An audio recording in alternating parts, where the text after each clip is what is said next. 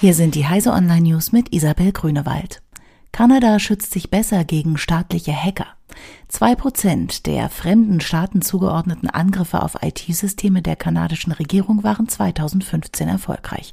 Zwei Jahre zuvor waren es noch dreimal so viele gewesen. Das geht aus einem Bericht des Ministeriums für öffentliche Sicherheit hervor.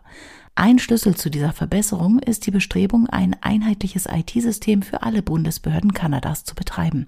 Beispielsweise gibt es nur noch ein einziges E-Mail-System und die Zahl der Zugangspunkte zum Internet wurden von 2900 auf zwei reduziert, wobei ein dritter im Bau ist.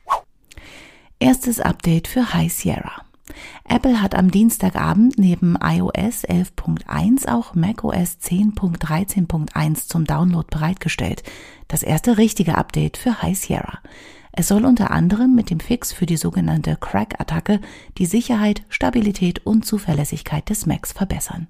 Teil des Updates sind auch die neu eingeführten Emojis. Nachrichtenplattform Wikitribune eröffnet.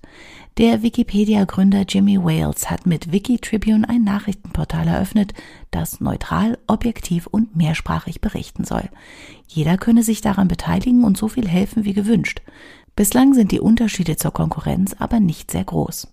Werbung gibt es auf der Seite nicht und auch keine Bezahlschranke. Offen bleibt, ob Spenden die Seite finanzieren können. Sony bringt Roboterhund Aibo zurück. Sonys Roboterhund Aibo kehrt nach mehr als zehn Jahren zurück.